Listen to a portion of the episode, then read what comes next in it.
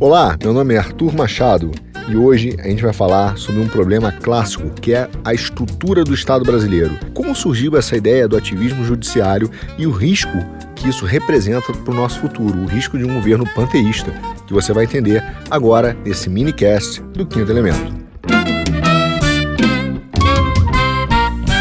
Olha só, várias vezes nos livros de história a gente vê e aprende né, sobre o Império Babilônico, o egípcio, Roma, as revoluções, a Idade Média, a época das navegações, as guerras. A verdade é que tudo isso se trata de um único assunto: política e poder, ou seja, como as sociedades se organizaram, como criaram seus sistemas de administração de justiça, seus sistemas de administração pública, distribuição e exercício do poder, visando a continuidade do governo, do império, e o bem-estar não só da nação ou do império, mas também do seu povo e o seu sistema de organização. A verdade é que em todo esse período, independentemente do tipo de entidade, como nós nomeamos a entidade de governo, nós podemos dizer que existe uma tensão constante entre três entidades também, né, a fim de buscar a melhor forma de garantir essa preservação do, do Estado o interesse e o bem-estar do sistema e do povo. Estamos falando do indivíduo, da sociedade e do Estado. Claro que ao longo da história teve outros nomes e outras formas de representação, mas para o nosso minicast aqui, o que importa é que a gente vai olhar exatamente essa tensão que existe entre indivíduo, sociedade e Estado. E por que existe essa tensão? Primeiro, claro, todo indivíduo tem a sua soberania individual, tem a sua a sua forma de ação, a sua liberdade, que acaba sendo restrita, obviamente, pela liberdade de outros, não só pela liberdade de outros, mas também pela sua forma, né, a sua função, a sua finalidade social, a sua finalidade de vida, até antes da social, existencial. A sociedade, por sua vez, não deixa de ser uma forma de organização intermediária entre indivíduo e Estado. Aliás, esse é um grande erro dos liberais, né, do liberalismo tradicional, que considera apenas o Estado e o indivíduo de forma atomizada, enquanto, na verdade, você tem uma série de instituições intermediárias que possuem certa soberania também. Por isso que se fala muito da soberania das esferas. Ou seja, existem várias esferas de soberania intermediária entre indivíduo e Estado. Igreja, escola, clubes né, e formas, é, sindicatos, outras formas de associação que representam comunidades ou grupos que resolvem ali estarem né, estar juntos e formar um determinado nicho, né, um determinado grupo ou comunitário ou comunidade para que exista um tipo de representação ou livre associação. A questão é que essa tensão também ela oscila entre outros polos. Então você tem indivíduo, sociedade e o Estado. Né? Ah, sim, o Estado, claro, com essa organização, essa grande máquina que organiza né, a administração pública e privada é, e também prepara o governo para que possa todo o sistema né, de organização funcionar e, obviamente, levar a cabo as decisões que são tomadas né, é, pelo grande líder ou pelo sistema que é detentor da, do poder de tomada de decisão. Mas, enfim, essa tensão também, existe uma outra tensão que acaba é, permeando essa, esse, essa tríade, esse tripé que é o indivíduo, a sociedade e o Estado, que é exatamente uma visão agora do homem, que é uma diferença, ou seja, a, um, um, uma oposição entre a unidade do homem integrada como indivíduo dentro de um determinado sistema, dentro de determinada, determinada unidade ou dentro de uma determinada cosmologia, como a gente fala, versus a crença, por exemplo, de que um homem é autônomo, ou seja, radicalmente autônomo, uma autonomia radical, no sentido, de fato, literal da palavra autonomia, que é fazer a sua própria lei. Ou seja, você tem sempre ali uma tensão entre o posicionamento do homem no universo, né, no mundo, e que vai acabar impactando essa, esse equilíbrio entre indivíduo, sociedade e Estado. E essa tensão, esse, essa discussão, essa é, oposição é, que eu falei antes se dá entre o indivíduo, o homem, né, que crer que está imerso em uma determinada realidade, em uma natureza, em uma unidade, em um cosmos.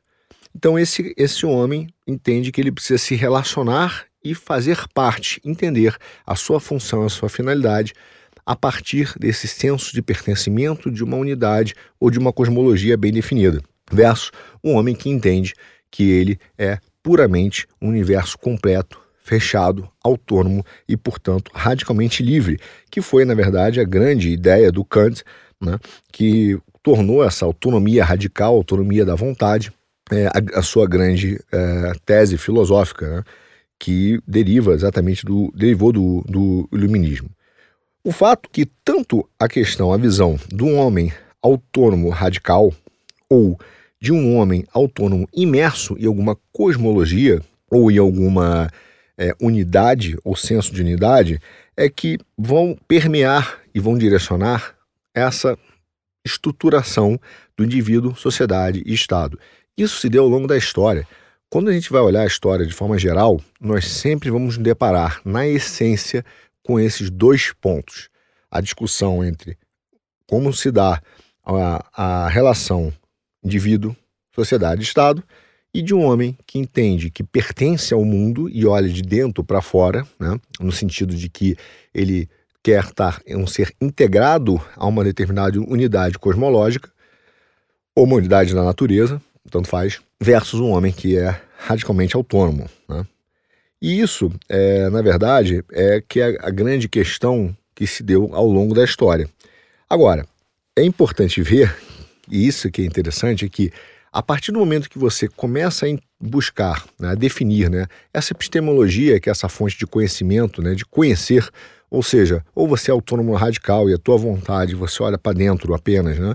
E começa a buscar no teu conhecimento, na tua vontade, a fonte da sabedoria, ou busca, por outro lado, olhar para fora e aí tentar interagir né, com a natureza, com uma unidade cosmológica, entender que você faz parte de um todo de alguma maneira, é, a forma como você vai definir essa epistemologia vai definir e vai redefinir a sua antropologia, ou seja, quem é o homem e o que é o homem, para que ele serve. Né?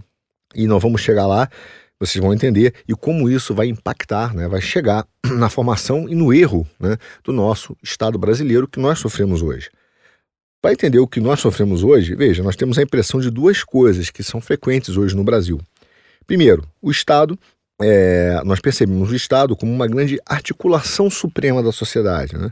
como se tivesse quase recebido um toque divino. É ele que é o detentor, por exemplo, de uma moral objetiva, de uma ética, é ele que vai nos fornecer é, é, direitos, vai, vai promover a felicidade, vai regular os comportamentos, é ele que vai determinar né? é o técnico que está ali dentro, o burocrata que vai dizer é, o que é certo, há um cientificismo no ar, né? há, um, há uma ideia de que tudo aquilo que vem dos órgãos e das instituições de Estado representam o que é bom, belo e é verdade. Então, esse Estado, para nós hoje, significa e representa uma fonte né, de uma ética, de uma moral e, de, e também de um bem-estar que deve ser é, seguido que não necessariamente coincide com os nossos desejos, o nosso pensamento e a nossa moral. Não por menos existe pela política uma grande batalha, né? uma grande batalha para que se tome o Estado, porque quem tiver o Estado vai então emanar essa visão mais ampla é, do, do, do, da moral objetiva, da felicidade e do bem comum. O segundo ponto que temos a impressão hoje é que, se nós não estivermos no comando do Estado, nós temos que nos adaptar, ou seja, conformar a essa determinação moral, digamos assim, objetiva que vem sendo imposta pelo Estado. Ou seja, o Estado está dizendo para nós o tempo todo que esse é o caminho que deve ser seguido, essa é a forma que deve ser relacional, e isso vai além de regras e normas, né, ou de formas ou burocracia. Não, o Estado hoje impõe comportamento e determina uma ética né, ao invés, ao invés de é, capturar ou reconhecer determinados padrões morais do, de grupos ou de comunidades sociais, ele quer impor um determinado é, padrão. E isso é essa, essa é a segunda sensação que nós temos, a impressão que nós temos. Então veja, nós temos hoje uma arrumação de Estado em que nós temos uma visão de indivíduo, de sociedade, de Estado, temos sim uma definição clara de de uma dessa tensão entre autonomia radical ou do homem no mundo, né, como ele pertence à humanidade. Só que será que isso é bem percebido para a gente? É claro qual o caminho que nós optamos? E por isso que é importante é, voltar um pouco até na filosofia, porque todo direito, na verdade, nasce de uma, de uma filosofia, ou seja, toda organização é, tem um princípio fundador. E será que a gente pegou, de, de fato, assim, as, as escolhas adequadas para formar o Estado brasileiro dentro daquilo que acreditamos como senso de propósito, de destino e de valores? Então, essa é a pergunta que, na verdade, nunca é clara para a gente e que nos leva hoje a um extrativismo judicial e é um risco de um governo panteísta, e agora você vai entender por quê. Eu vou tomar como ponto de partida é, para não é, antecipar muito, quer dizer, antecipar não, né? na verdade, para não me alongar muito no período histórico e detalhes filosóficos, mas vou tomar o ponto de partida que nós vivemos sim dentro de um Estado é, hegeliano. Né? Isso quer dizer o quê? Para você entender o que, que significa isso. É, um Estado hegeliano, eu posso dizer que em algum momento, né, essa houve muito essa é, na história houve uma divisão profunda entre essa visão da unidade cosmológica e a unidade e a autonomia radical do indivíduo. Então você tinha essa batalha, é, ela não é facilmente harmonizável, tá? E ela era, é muito clara e ela era necessária, né, você tentar entender como harmonizar esses pontos para tentar obter uma estrutura de ordem social que é, encaixe e harmonize essa outra tensão entre indivíduo, sociedade e Estado. Ou seja, de alguma maneira, o que a gente sempre está falando é que existe, e esse é um ponto muito importante para a gente, porque é aqui que reside a fonte do erro inicial de toda essa discussão. É, existe sim uma relação entre parte ou partes, porque existem diversos indivíduos, diversas pequenas sociedades dentro do todo, diversas comunidades. Então, existe uma relação de partes com um todo. E essas relações de parte e entre partes com um todo objetiva a produção de um bem comum, ou seja, né, de uma forma de viver, de um modo de viver, tá?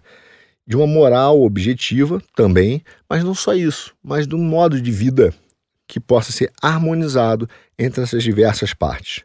Então, o Brasil, é, como eu disse, ele acabou adaptando isso a um Estado hegeliano, que veio do Hegel. Né? Então, ele acaba tendo, é, principalmente no seu judiciário, uma visão predominante, mas não exclusiva, né? dessa fonte filosófica que veio lá do Hegel e que, por que não exclusiva? Porque ela acabou mantendo um pouco também dessa autonomia radical do homem que foi é, influenciado por Kant. Só para você ter uma ideia, essa autonomia radical é isso que nós vemos no dia a dia, né? Tanto de liberais que falam que tem que é, o homem depende só, só de si, da meritocracia, é, de que não quer depender de ninguém, quer o Estado mínimo, é, o cidadão máximo, como dizem por aí. E ao mesmo tempo, você tem também em outras correntes políticas a ideia identitária, que você se define porque a sua vontade diz quem você é, e isso é uma decisão, um julgamento, uma percepção totalmente subjetiva. Todas essas correntes vêm da mesma fonte que é dessa autonomia radical do homem. O homem é livre para fazer e definir as suas regras baseadas na sua vontade. E depois a gente vai entender por quê. Então, quando a gente vai no, no Estado hegeliano, que é onde é, tudo começou, né, e vai bater, e, e é ali que a, toda essa fonte de erros bate na nossa porta. O que acontece? O Hegel foi um cara que nasceu lá em 1770, é, ele viveu o horror né, da Revolução Francesa, porque ela gerou realmente um horror, de, de, de um terror né, de revolucionário, e a gente pode afirmar que talvez, não só como sistema político, a Revolução Francesa ela buscou alterar essa natureza da subjetividade humana e a sua relação com o mundo. O que isso quer dizer? Que anterior à Revolução Francesa, que ocorreu em 1789, mas já havia o pensamento iluminista antes disso, né, os iluministas, você tinha uma visão do mundo e uma visão do homem, né? Como o homem se relaciona com a natureza e quem é o homem. E isso foi alterado após os iluministas, o iluminismo. E essa divisão é, foi significativa, porque obviamente ela não, ela não mudou totalmente, né? Ela virou uma, é, uma visão que foi majoritária, mas não, é, pelo menos politicamente majoritária, mas não significa que ela foi totalitária, quer dizer, nem todo mundo pensa assim. E o que, que a gente está falando? A gente está falando de uma diferença essencial, que é o seguinte: o sujeito moderno, hoje, ele é o que a gente chama de autodefinitório. Ou seja, ele define a si mesmo. Ele é um universo fechado e ele busca nas suas vontades, na sua psicologia, no seu subconsciente, quem ele é, o que ele é, como ele deve agir, quem é ele. Então ele se autodefine em relação a si mesmo. Ele não tem nenhuma projeção, nenhuma definição, nenhuma é, subjetividade que seja refletida dentro de uma unidade existencial ou de uma unidade cosmológica. E é exatamente isso que era no passado, né? Ou seja, o homem, o sujeito, ele era definido dentro de uma relação tá, a uma ordem cósmica qualquer, que pode ser até religião. Então, por exemplo, os cristãos se definem como os filhos de Deus, né, obedientes a Deus e tentam buscar a, a sua identidade em Cristo, né? Então eles entendem que tem uma identidade em Cristo, uma identidade como povo de Deus, e tem a partir daí todo um entendimento, uma metanarrativa do que é o mundo, como a história se desenrola em torno né, da, do Evangelho de Cristo, em torno da mensagem da salvação. Essa é uma delas.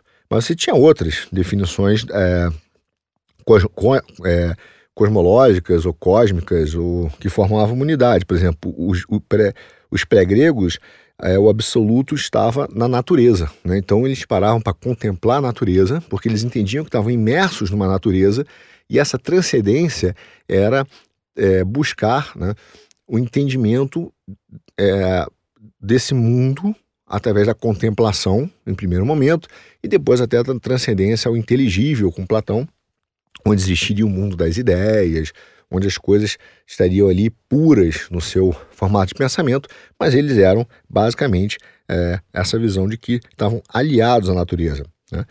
a uma realidade exterior. Os indianos, por exemplo, os hindus, é, acreditam no vazio. Né? Então, essa unidade do ser e não ser são ilusões, e, na verdade, o, o é, esse centro de unidade do mundo é o vazio. Por isso que eles meditam e tentam buscar é, esvaziar a mente, enfim, por vários motivos, eles buscam um vazio.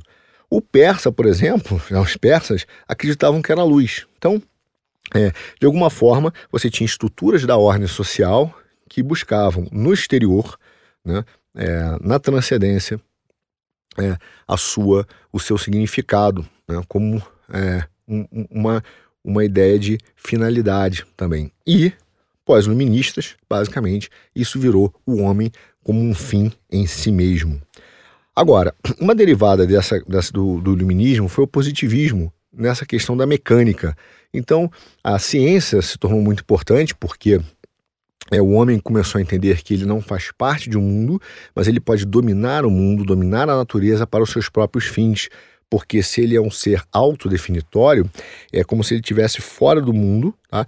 Imagina uma, uma bola essas duas visões podem ser representadas como uma bola, onde a visão, a primeira visão, você está dentro da bola, olhando para fora dela, buscando entendimento desse todo, e a outra é como se estivesse fora da bola, olhando para a bola, né, por círculo, e aí você quer apenas dominá-lo.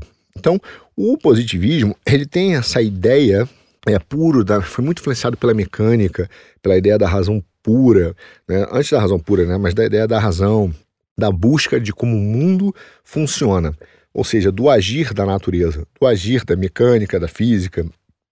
A ideia de que você então pode mecanizar processos, né? Isso foi muito forte. Houve uma onda, principalmente na França, né, desse positivismo que foi a, a ideia da ciência, do cientificismo.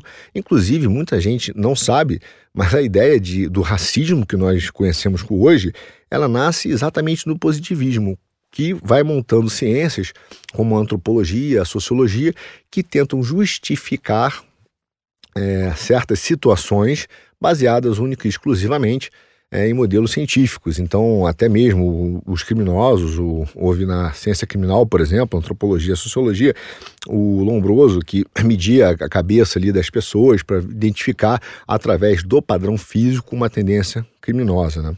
Bom, mas isso nasce dali, tá? só para é, pontuar. Então veja, essa visão é, mecanicista, ela é, se tornou do, dentro do positivismo de que a ciência é, virou o, o, o, o, aspecto mais relevante e mecanizado do mundo, é, acaba, no final das contas, tendo uma reação na Alemanha. Né? Isso acaba tornando o mundo muito chato, literalmente, né? É, tudo tem que ser medido, enfim, calculado. E aí é uma, uma, uma reação na Alemanha que criou até o que a gente chama do romantismo, que é essa voltar para a expressão, um pouco para a intuição, para os sentimentos, né? Para para entender que nós não somos, não somos um ser, seres única, exclusivamente mecânicos, né? que nós temos uma expressão. E acabou fundando essa antropologia da expressão que surge aí no romantismo, que é o homem como sentimentos, a psicologia, o homem como libido. Isso acaba tendo é, uma série de derivadas a partir do romantismo. Tá?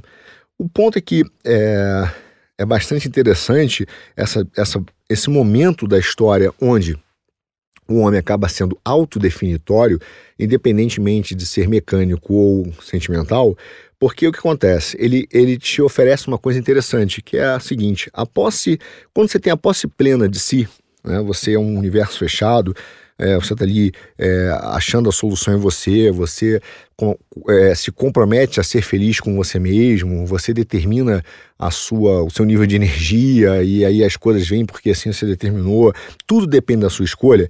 Você, de certa forma, né, se liberta de projeções de significado sobre outras coisas. Quer dizer, você não tem mais, você não é mais um ser que interage com a natureza ou com uma unidade de eventos cosmológicos, né? Você não tem mais essa estrutura da ordem, então você pode se libertar dessas projeções. Então você toma distância das coisas do mundo, né?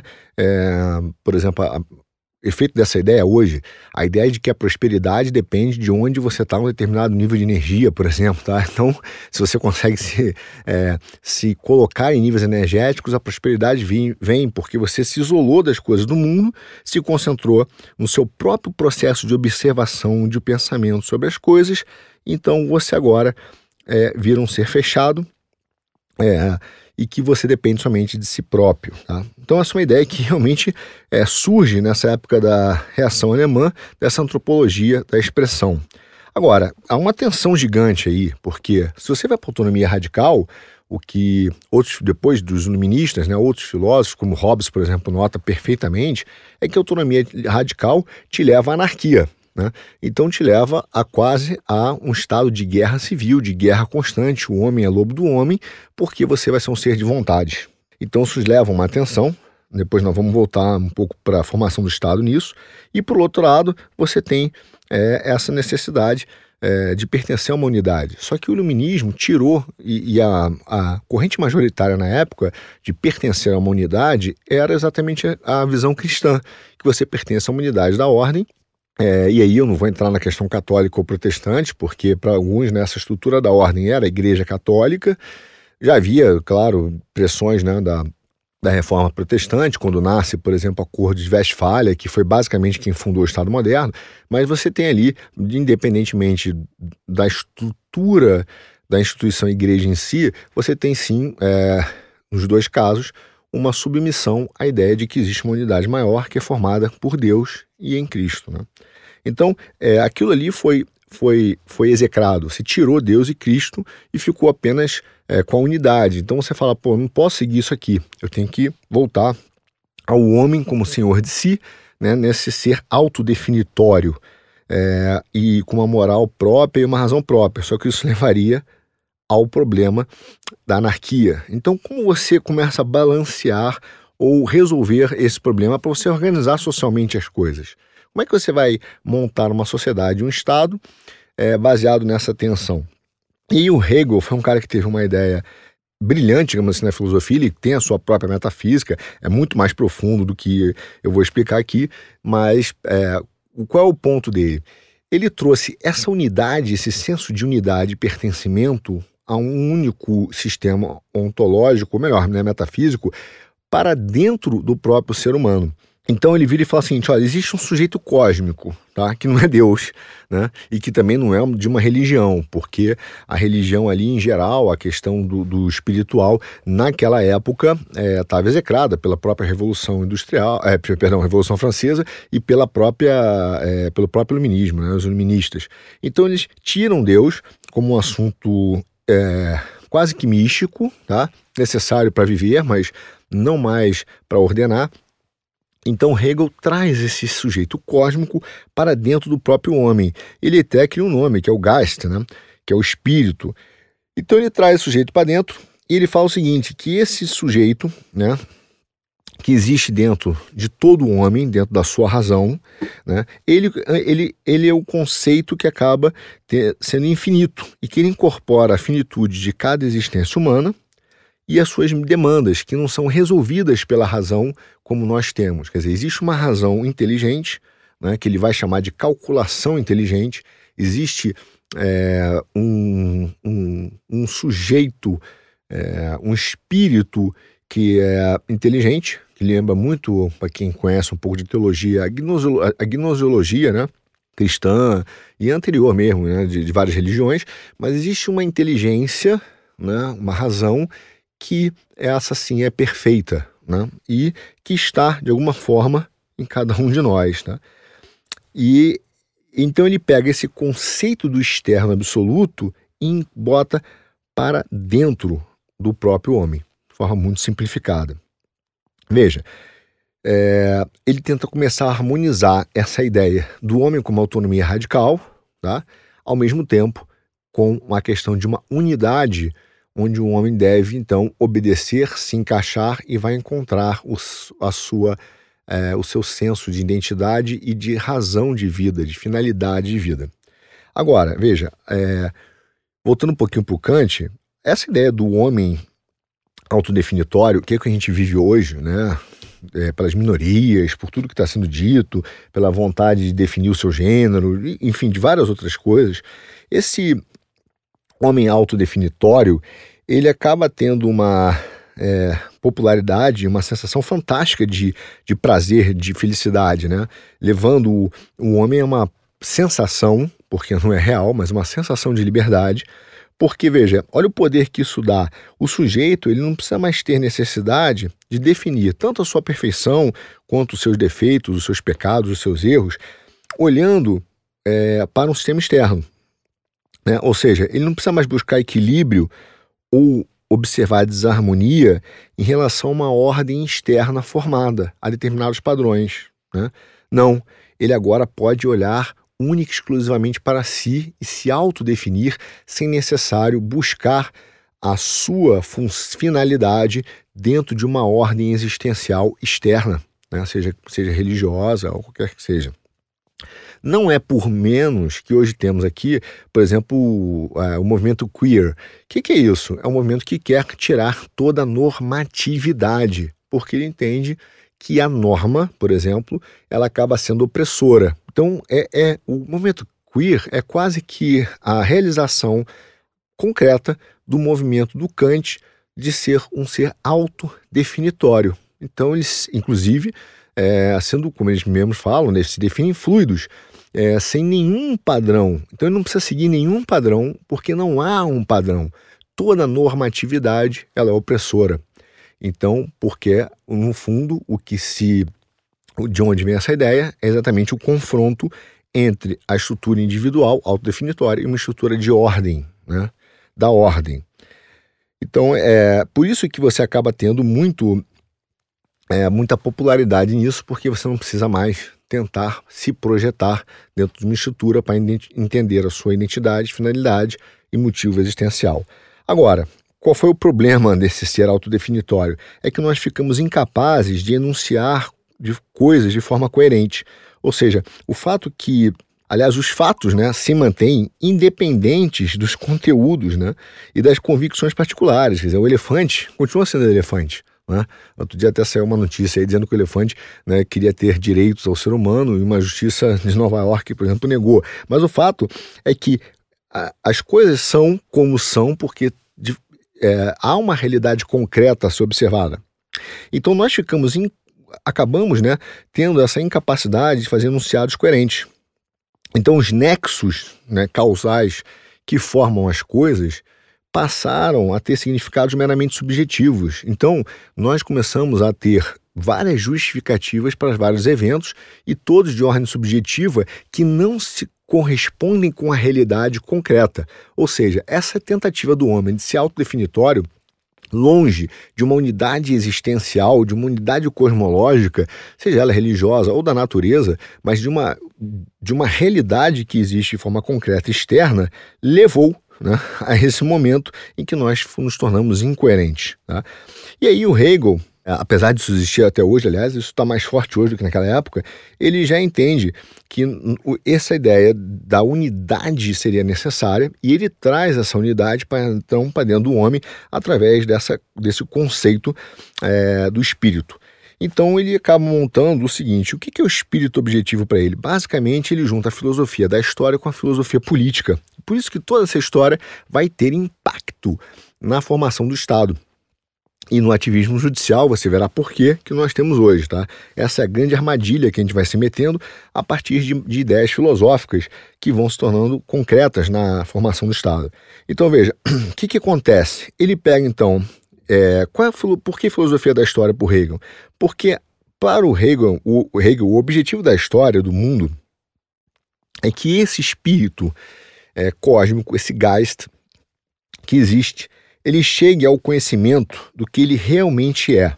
Ou seja, que é, nós po possamos objetificar esse conhecimento. Então ele quer se revelar. Olha só como ele pega conceitos né, é, da teologia cristã e da filosofia cristã, do cristianismo, na verdade, de fato, de revelação, né, de um Deus que existe e do Espírito Santo. Ele quer pegar esse conceito, mas ele não pode mais falar de cristianismo, então ele vai, essa é a minha visão, tá? Ele vai é, pegando conceitos fragmentados e trazendo para dentro da filosofia, tá?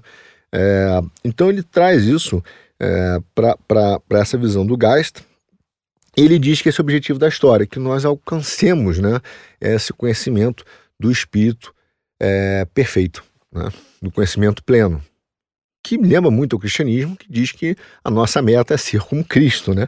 Mas ele então tira isso da religião, traz para dentro do espírito. Então, é, agora ele começa a ter um problema, né? Por quê? Ele diz que o ser humano, sim, será alçado ao universal, que é essa ideia de um conceito externo, né? Quando o ser humano está naquela ideia da, da, bola, dentro da bola olhando para fora, ele quer alcançar o universal, ele quer entender essa estrutura da ordem cosmológica, ele quer olhar para fora. Então ele será alçado sim para lá, né? Até porque ele tem que viver em uma sociedade. E essa sociedade, essa estrutura da ordem, será né, a, a, representação, em última instância, desse espírito na prática. Veja, o que, que ele está dizendo? Existe um espírito, isso que significa objetivar o conhecimento, como eu falei antes, né?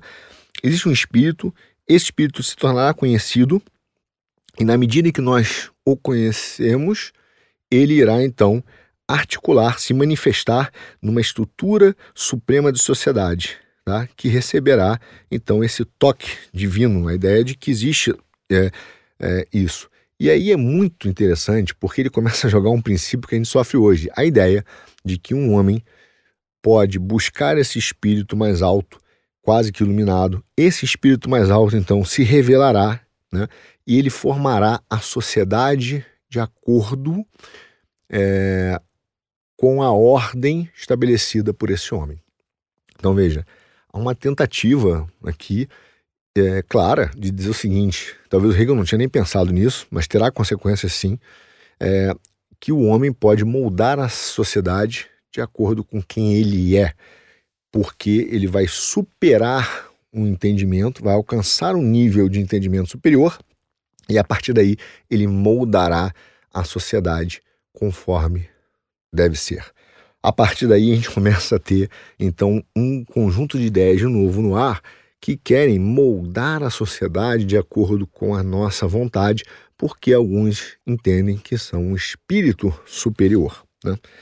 Não precisa nem dizer como isso parece ao Brasil de hoje. Né? Enfim, é um Estado hegeliano. E o Estado, passa a ser, então, para o Hegel, e por isso que a gente fala do, da filosofia política, o Estado passa a ser essa articulação suprema da sociedade. Ou seja, o ser humano chega a uma visão de si mesmo como parte de uma vida mais ampla, né, que estaria naquela unidade externa, mas ele trouxe para a cabeça dele, ele reconhece isso através de um espírito divino, e ele então é, começa a representar essa vida mais ampla no Estado. Então o Estado passa a ser a expressão dessa vida universal que vai levar à felicidade de todos. Ou seja, o Estado passa a ser plenamente adequado. Né? É, o Estado é aquilo que o espírito necessita para retornar a si mesmo né? e se revelar como um autoconhecimento. Ou seja, o Estado tem de ser plenamente racional.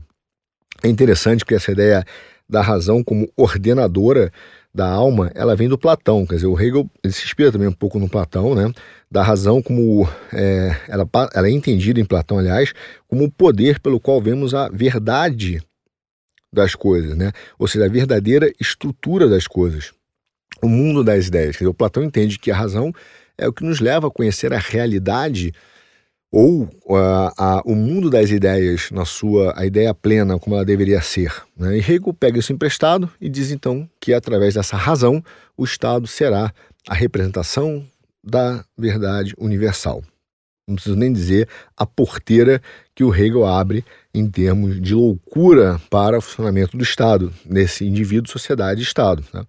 Agora, é, essa visão hegeliana é baseada de que a, não deixa de ter uma, uma um fundamento né, de que há uma ordem racional mais ampla, sim. E para você ser racional, você tem que estar tá conectado com essa ordem, que é essa coisa lá do espírito. Então, o humano, ele é plenamente humano apenas quando ele está conectado com essa ordem do espírito, tá? que é a ordem racional. Né?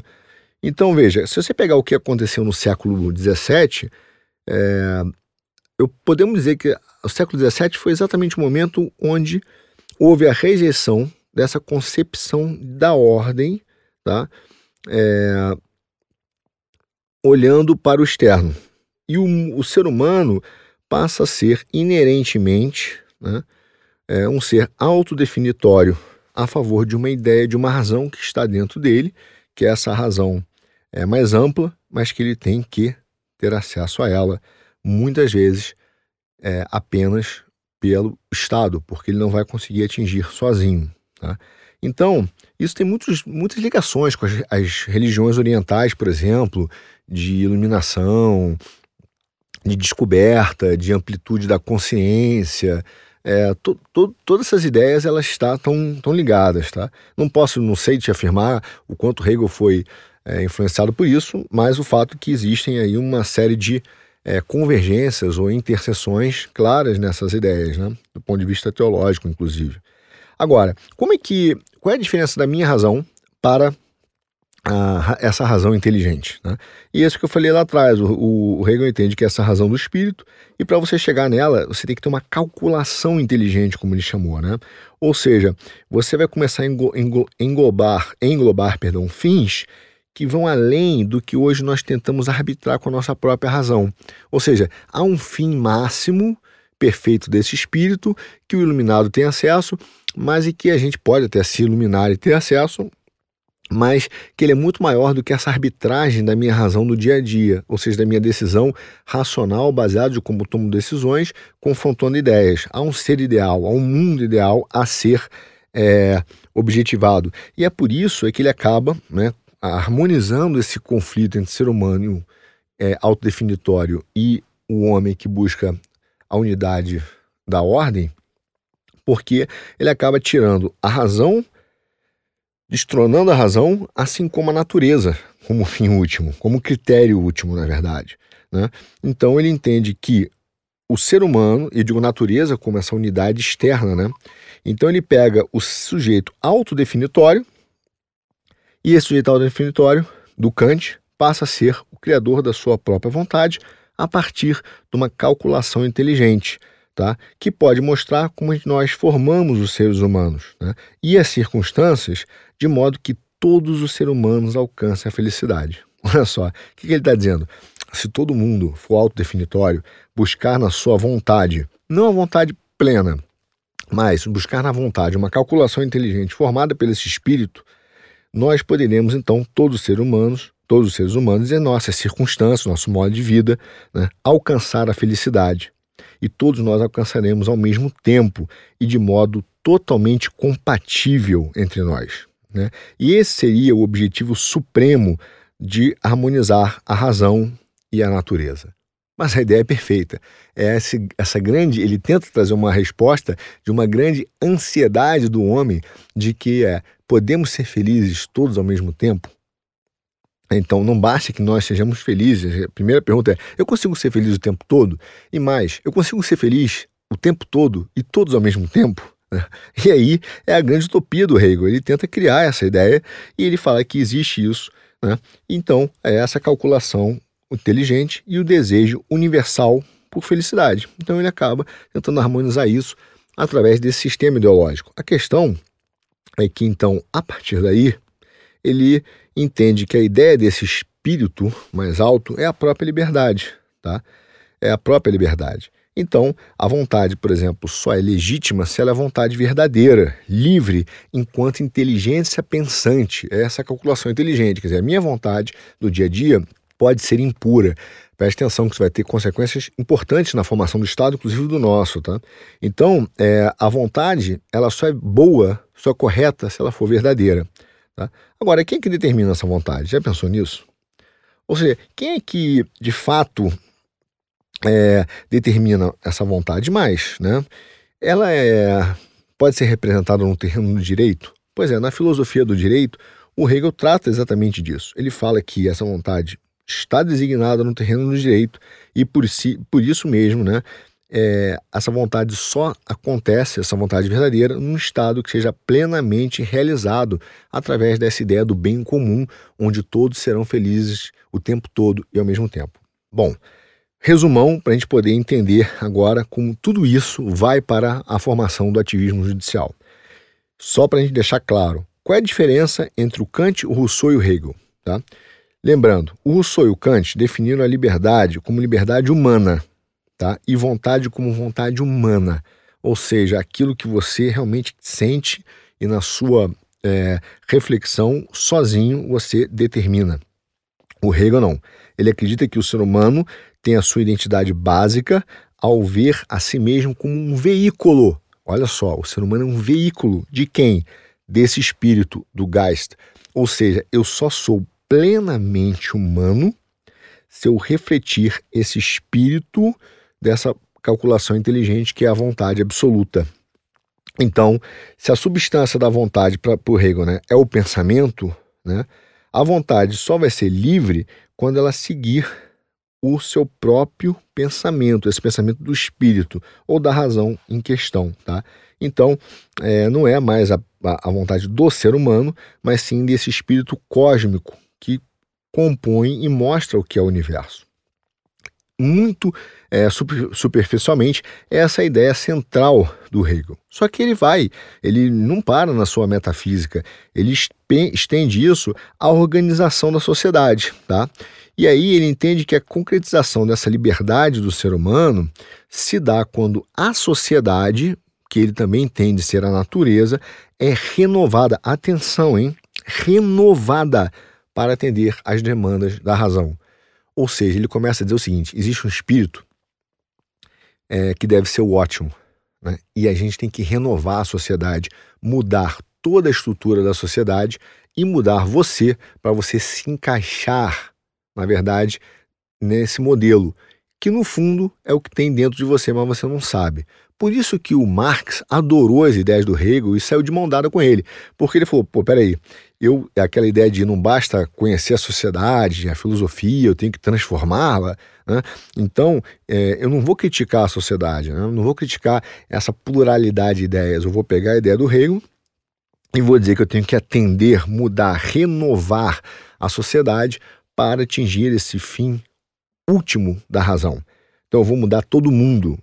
Agora, quem que vai mudar todo mundo? Pois é, se precisa de um intérprete. Quem é o cara que vai dizer qual é esse, essa vontade absoluta do espírito?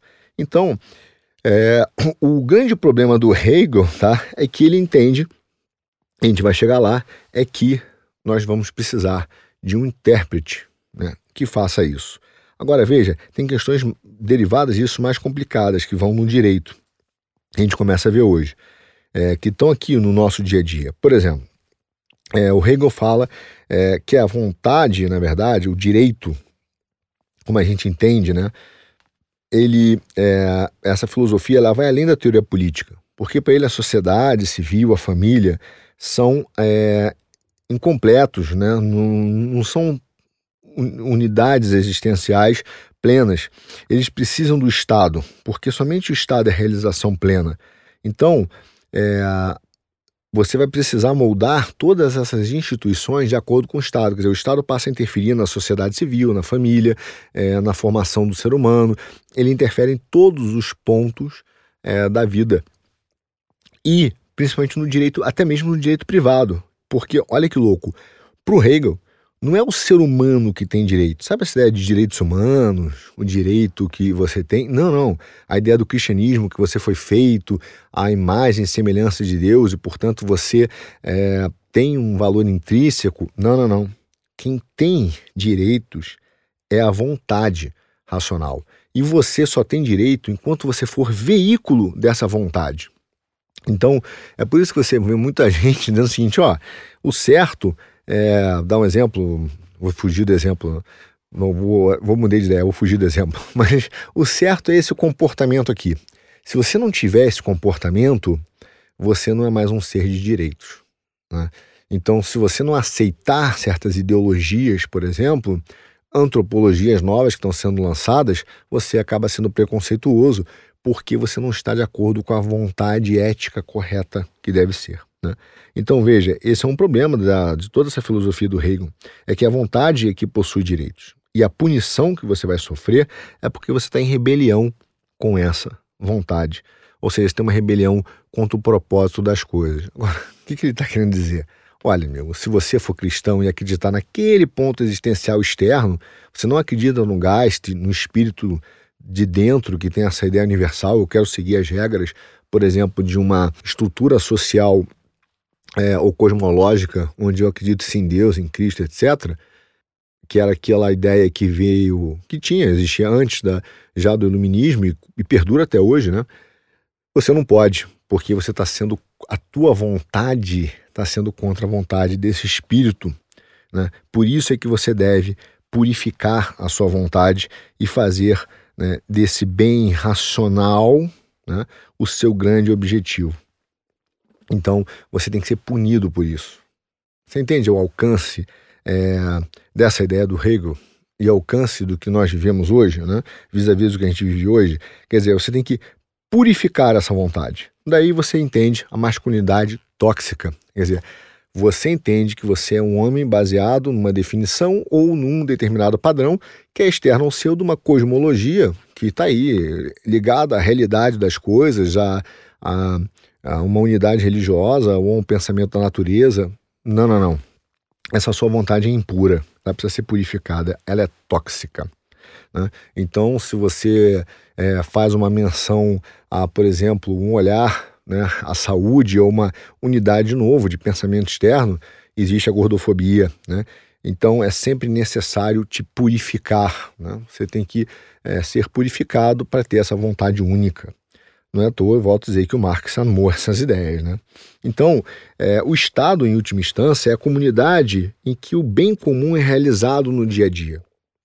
Então, a família, como disse antes, a sociedade são realizações parciais. É somente no Estado que a gente tem essa realização plena. Né? Então, para o Hegel, ele põe é, é, a liberdade concreta dentro da realização do Estado, né? dentro de um grande Estado, que pode ser inclusive mundial, né? pode ser a ONU, é a ideia de que eles sabem o que é melhor para nós no nosso dia a dia.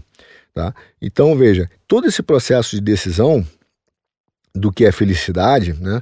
É, ele precisa de, de alguém, de um indivíduo que verdadeiramente tá, represente e entenda é, o que é essa, essa, esse espírito que ele vai moldar a sociedade. Né?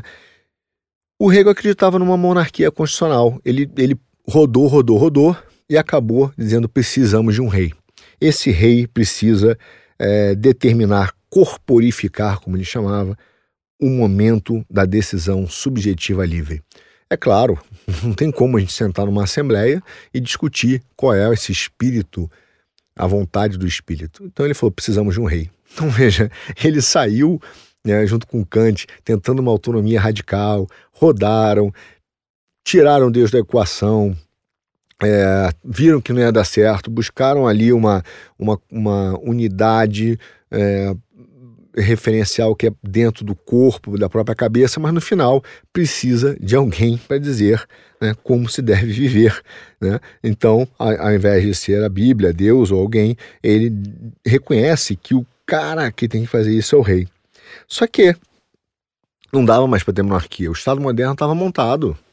Como é que isso se desenrolou então? Agora você vai começar a entender o tamanho do problema que a gente vive. A primeira coisa que se pensou foi a lei positiva, ou seja, o positivismo, que veio lá do iluminismo de todo esse momento. É, ele vai estourar num grande cara chamado Kelsen, né, que virou o, o grande referencial moderno das leis positivas, do positivismo jurídico. Para ele, todo direito é direito do Estado, ou seja, o que vale? Nós vamos montar um Congresso Nacional, nós vamos fazer a lei e o que vale é a lei dali. Saiu dali, essa é a vontade comum, a vontade geral, é o que vale. Porque é, eu sou livre quando eu faço a minha própria lei e eu fiz a minha lei em conjunto com outros, e dali se extraiu uma vontade geral, que é diferente da vontade de todos, da vontade da maioria. O fato é que saiu uma vontade geral. E aí é a lei, aquilo ali tem que ser cumprido, e isso dá um poder enorme para o Congresso Nacional, isso dá um poder enorme para quem faz as leis e principalmente para quem executa as leis. Né? Então, o que, que a gente pode dizer que se deu nesse processo? Ou seja, o idealismo é, tirou Deus da, do, do, do trono e botou o progresso. Então, o progresso é o grande alvo. Para que eu preciso do progresso? Para assegurar a felicidade de todos. É, então foi um mito criado no próprio iluminismo e que até permeia, por exemplo, até hoje a nossa Corte Suprema aqui no Brasil, tá? Eles acreditam que tem que ser o veículo que permita a felicidade plena de todo homem, que é diferente de permitir que cada um busque a sua felicidade. São duas coisas diferentes. A, a, inclusive a Constituição de 88, ela quase podia ser um parágrafo único, tá? Diz assim, ó, você será feliz, né? Assinado Constituição Federativa do Brasil. É, e esse foi o grande problema da nossa época, digamos assim, do ponto de vista da política, porque a política virou a promessa pela felicidade, ou seja, gerar felicidade nas pessoas, resolver todos os problemas da sua vida, tá? resolver tudo aquilo que é um problema para você para que você seja feliz. E tudo isso começa nessa ideia lá do Hegel, da formação do Estado. Né? Então, o Congresso Nacional, em algum momento, junto com o executivo, né, virou o promotor da felicidade através do positivismo. Né? Por isso que se tem tanta lei no Brasil. Isso não se deu só no Brasil, se deu fora também. Mas a ideia de que nós seremos felizes no direito positivo. O problema é que o direito positivo, o positivismo, levou ao horror, guerras, desastres, é, ditaduras, porque quem tomou então o poder fazia as leis, se o que vale é a lei, o que eu escrever vale é aquilo é o moralmente correto. Tá? Inclusive, o, até mesmo os filósofos da esquerda de Frankfurt, né, o Adorno e o Horkheimer, falaram que o nazismo, por exemplo, era produto do iluminismo. E de fato é. Por isso que a mim, Arthur, choca muito quando a gente ouve políticos falando sobre o Brasil precisa de um choque de iluminismo porque ele levou a regimes autocratas, a ditaduras. Tá? Então, o que, que a gente viu?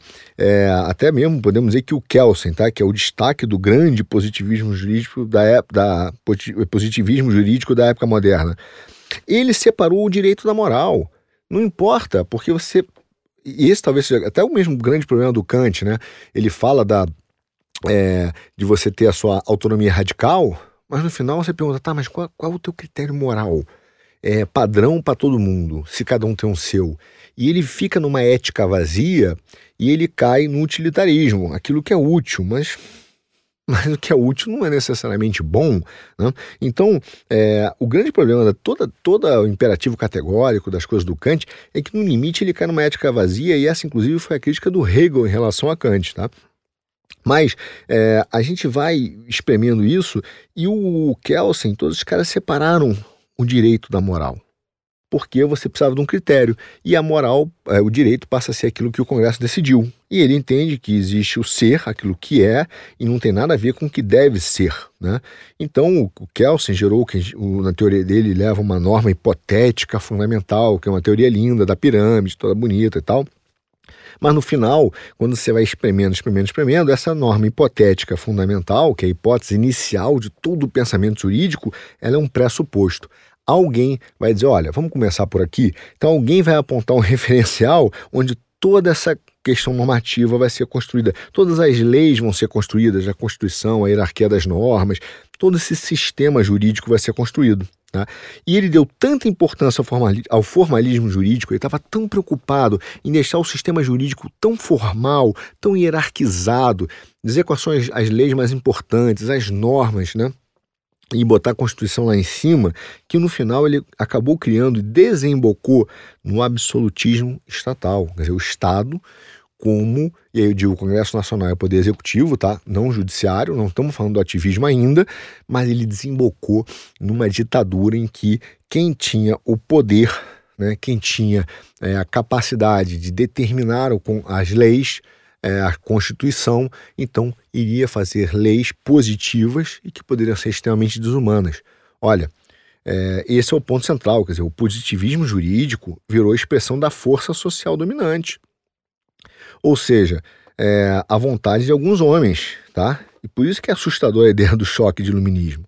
Então, assim, a tal idade da razão que hoje falam, que ninguém fala a verdade sobre ela, é que ela não estava relacionada com uma razão em si, mas ela estava assim com a busca do poder sobre os seres humanos e sobre a natureza. Então é um exercício puro e pleno de poder. Aliás, várias atrocidades foram cometidas em nome do povo e da democracia. Tá? Então você tem ali, é, se você pegar, por exemplo, a Constituição russa, ela é dita pelo Stalin como absolutamente democrática. E se você for ler é, todos os pontos que estão na Constituição russa, de fato é. Ela é muito boa. Só que ela é um embuste, é uma mentira. Assim como quando Hitler toma o, o poder e depois ele, ele altera a Constituição, ele faz leis positivas. Ele não tinha. É, ele tinha um Congresso, ele tinha 100% do Congresso Nacional, é, de lá ele vai montando a Constituição, ele altera as leis e simplesmente implementa a sua Constituição, assim como você teve aqui o caso da Venezuela com Chaves, né? Então, o positivismo levado a cabo levou sim atrocidades. E essas atrocidades geraram um problema internacional e um grande desafio. Tá? Então, muitos povos, para fugir desses regimes autoritários, assassinos às vezes, né, pediram ajuda a quem? Aos tribunais. E se você olhar nos últimos, sei lá, 70, 80 anos, os tribunais, os juízes, a Suprema Corte, começaram a ter um poder que eles não tinham antes, que é o quê? é controlar o modo pelo qual os dois poderes do governo, o executivo e o legislativo, né, é, que são eleitos, exercem a sua autoridade coercitiva do Estado. Eles começaram a fazer uma coisa chamada controle de constitucionalidade. Diz, ó, tem coisa, amigo, que você não pode fazer, tá? Então existem autoridades ou é, existem coisas, perdão, que você não pode ultrapassar. Existem certos limites que você não pode avançar. Então essa ideia dos direitos humanos, que foi sendo ampliada em relação até mesmo aos direitos fundamentais e ao controle de constitucionalidade, se deu por causa é, do exagero do positivismo jurídico. Se você pensar a primeira declaração de direitos humanos, né, é, direitos do homem, se deu ali logo depois da Revolução Francesa. Né? Mas mesmo assim, por causa do positivismo jurídico, em 1940 e tanto, nós tivemos o Hitler, tivemos em 17 a Rússia, né? A, desculpe, o comunismo do Stalin. Então, assim, é, havia o positivismo jurídico que foi celebrado pelo iluminismo e tal, levou a atrocidades.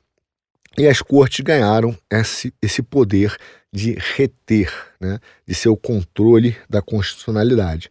Ou seja, o que, que se esperava? Que o sistema judiciário desse resposta a dilemas morais e mesmo políticos que surgiam. Então, veja, você tinha o rei, né? você tinha o ditador, você tinha o presidente, poder total, é, se ele dominasse o Congresso. E aí você tira, começa a ter uma redução do poder dele para ter uma oligarquia jurídica que impede certas coisas do Congresso Nacional. Anteriormente, o que, que a Suprema Corte, o que, que essas cortes faziam? Julgavam e olhavam a Constituição, ser o defensor da Constituição, como a gente fala, para garantir que aquela lei está sendo corretamente interpretada e executada. Ela, ela começou a ter um poder maior, ela poder, começou a ter um poder de evitar, inclusive, mudança constitucional, né, que pudesse é, infligir certas atrocidades a é, ao povo ou ao indivíduo. Né? Então, é, você passou a ter então essa, é, essa mudança. Veja, mas isso na verdade é um novo problema de referência moral. Tá? No final, você tinha o quê? Você buscava no positivismo uma separação do direito com a moral, você tentou achar isso no Kant, que gerou uma ética vazia. Quer dizer, a gente está desde essa alteração, onde destruiu os direitos naturais, a ideia do direito natural mesmo, e foi só para o direito positivo, para o homem autodefinitório, nós estamos circulando ou buscando né, uma referência moral onde a gente possa se apoiar. O Hegel tentou fazer isso, vários tentaram fazer isso, e a gente acaba é, adotando esse princípio do demiurgo universal. Quem é esse cara? Né? É o cara que forma, né, molda a sociedade. E esse é o problema do sistema hegeliano. Agora, quem que virou o cara que molda a sociedade? Em algum momento foi o Congresso, mas isso gerou um problema, é, dado o, o exagero né, de é, força, porque se se acreditou somente na razão humana, nessa ideia do, do homem, da autonomia radical do Kant, e isso gerou a sistemas autocráticos. Né? Agora, o que, que aconteceu? Esse poder foi a ideia balanceá-lo né, para reter esse poder do Congresso e do Executivo pelo controle de constitucionalidade do Judiciário. Mas o que, que nós estamos vendo? Baseado nesse poder, o, o Judiciário, agora, por sua vez, formou uma oligarquia jurídica em que ele extrapola o uso desse poder que ele ganhou nos últimos 80, 90 anos. Ou seja, ele começou agora não mais né, apenas evitar né, é, atrocidades né, legislativas, evitar ditaduras, autocracias, etc., mas ele começou a legislar ele começou a fazer política. Então ele começou a usar o controle de constitucionalidade para formar um centro de poder maior do que o do presidente do Congresso. Por isso que para muitos acadêmicos, inclusive, gente que defendeu, por exemplo, a teoria do, é, do contrato, tá? É, para muitos, o poder judicial né, é, de controle de constitucionalidade começou a atropelar essa separação de poderes, porque ele se expandiu e ele virou, é, substituiu a ameaça, por exemplo, de uma tirania da, da maioria pela oligarquia das cortes. Então, para muitos, esse controle de constitucionalidade, que era baseado nos direitos do homem, se expandiu né, para controlar, para evitar barbaridade, se expandiu de tal maneira que saiu de controle e se tornou o quê? Ativismo judicial. Ou seja, através de interpretações exageradas da Constituição, e aqui, e aqui eu estou dizendo o seguinte, que não são todas as interpretações hermenêuticas que foram ruins, tá? Nesse processo, que foram equivocadas. Não, teve muita interpretação boa. O problema foi o abuso da interpretação e da hermenêutica e principalmente de exagerar nesse poder de controle de constitucionalidade. E aí promoveu o que muitos entendem, por exemplo, por uma série de pequenos golpes de Estado, tá? mascarados através da interpretação dos direitos humanos né? os dos direitos sociais, do direito do meio ambiente. Então, eles se escondem em direitos para extrapolar o seu poder de controle, de constitucionalidade, desrespeitando a separação de poderes na formação de autogoverno e aí sim autonomia popular no desejo de manifestar a sua vontade. Você entendeu de onde todo esse problema vem? Ou seja, quando Hegel né, fica naquela dúvida e tem aquele problema pô, da onde eu vou tirar a fonte de autoridade? Né? tiro de uma unidade externa do homem ou vou na autonomia radical do Kant, né? E ele tenta criar esse espírito dentro do homem, ele e dizer que o Estado é responsável pela sua sociedade perfeita, por achar esse espírito que vai ter a razão, a calculação inteligente, ele não foge do problema que ele precisa de um intérprete. Ele não foge de um problema que precisa de alguém que diga que inteligência é essa, que calculação inteligente é essa, que razão é essa? E ele torna o problema pior, porque ele não só diz que precisa do intérprete, mas esse cara vai ser capaz de moldar a sociedade, purificar a sua vontade, determinar qual é a ética. Então ele tenta é, trazer de volta né, o direito. A ética, que foi separado, é, direito moral, direito e ética, foi separado pelo Kelsen, e ele cai numa armadilha, porque agora não só ele traz de volta essa moral, mas ele traz essa moral como única, porque agora traz no espírito, no Geist, representado pelo Estado. E quem tem o Estado, então tem a ética. Gerou. Né? Ele, ele caiu na panela que ele tentou fugir. E aí, é, baseado nos problemas que vieram a partir daí, das ditaduras, você cai numa outra armadilha, que agora você cai no ativismo judicial, onde você não é mais representado. É, é, é, ou tem um problema de eleger alguém, né, ou, ou o Congresso, ou alguém que abusa também do seu poder. Você sai de uma tirania eleita para uma oligarquia jurídica. Entendeu o tamanho da confusão?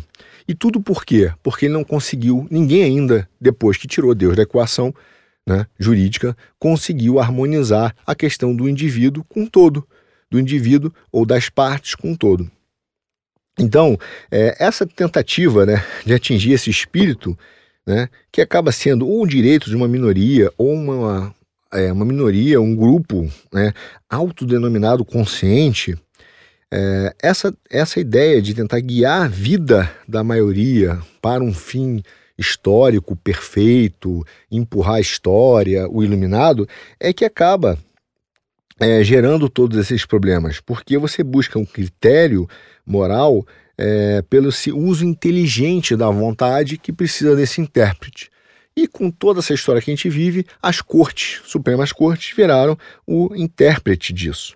É, veja, e muitos voltam a dizer, acham que isso é um golpe de pequeno golpe de Estado na separação de poderes, no qual eu, eu, eu simpatizo com essa interpretação, por quê? Você tem, por exemplo, nessa, uma moda agora chamada neoconstitucionalismo, né, e que é fundada em três três bases. Quais são? Primeiro, é, é histórico, a formação do próprio Estado constitucional. Né? Então, você tem a Constituição. Ó, o que vale é uma Constituição. Só que o controle dessa Constituição, dos limites do que pode ser feito ou não, passa a ser feito pelo Judiciário. Né?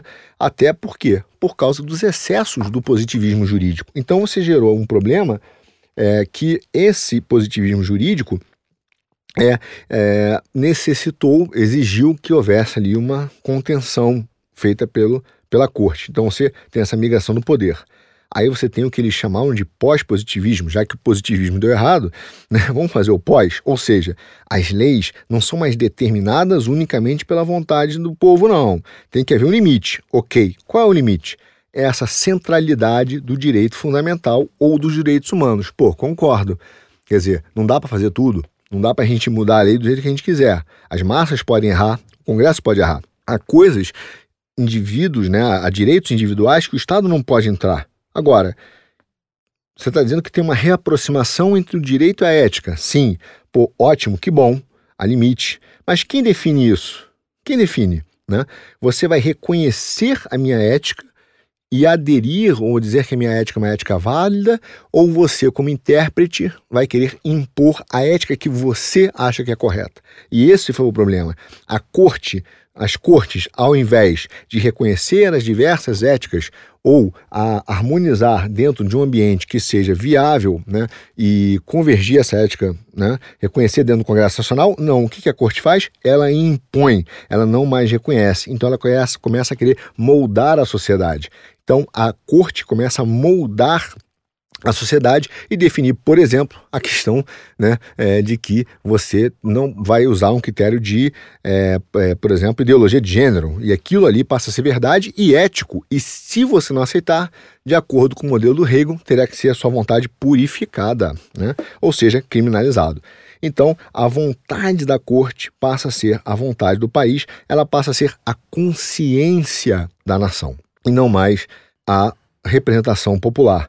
E isso gera uma série de problemas, porque agora, com uma vontade, lembre-se disso, é que é detentora de direitos e não você, a corte não reconhece aquilo que você entende ser correto e aí você passa a ser retógrado, atrasado ou mesmo um criminoso. Por fim, o último ponto é que as inovações hermenêuticas passaram a ser um instrumento para apontar para essa vontade, esse espírito em que o Hegel fala que é o grande espírito da calculação inteligente. Ou seja, a hermenêutica passa a ser né, a base para uma sociedade mais ética, que é determinada pela corte que faz o controle de constitucionalidade e passa a mudar a sociedade. Você entendeu? É exatamente o modelo brasileiro. Isso é um pequeno golpe de Estado. Você tirou do Congresso Nacional a capacidade de fazer leis, porque agora você diz que elas têm que ser restritas de acordo com uma centralidade dos direitos humanos. Ok, todo mundo concorda há coisas que o Estado não pode fazer, nem pode decidir, porém, aquilo foi uma usurpação do poder né, que passou a ser não só um controle de constitucionalidade, mas uma própria determinação ética de como a sociedade deve viver. E isso acabou gerando um ativismo judicial, uma oligarquia judiciária, que acaba sendo quase o que alguns chamam de ditadura do judiciário. Então, veja, nós criamos uma oligarquia de juízes, não mais de eleitos. Nós saímos de uma oligarquia de eleitos para uma oligarquia de juízes, né, que virou a parte consciente da nação. Né? Então começaram a colocar as suas interpretações, a sua visão de mundo, as suas inovações hermenêuticas, éticas, como a verdade a ser seguida. Agora eu digo uma coisa para você: foi em nome dessa ética e de direitos humanos que ao longo da história fizemos atrocidades. Quer ver um exemplo? Foi em nome da ética e dos direitos humanos que se derrubou lá o Shah do Irã e se colocou o regime do Khomeini, que enforcou uma porção de gente. Né? Então, veja, nesse sentido, houve essa translação né, de uma usurpação do poder de fazer as leis e de definir o modo de vida do poder legislativo para o poder do judiciário através do controle de constitucionalidade. Só que isso virou sem limite. E aí virou o ativismo judiciário que promete a nós a felicidade, direitos e a ética.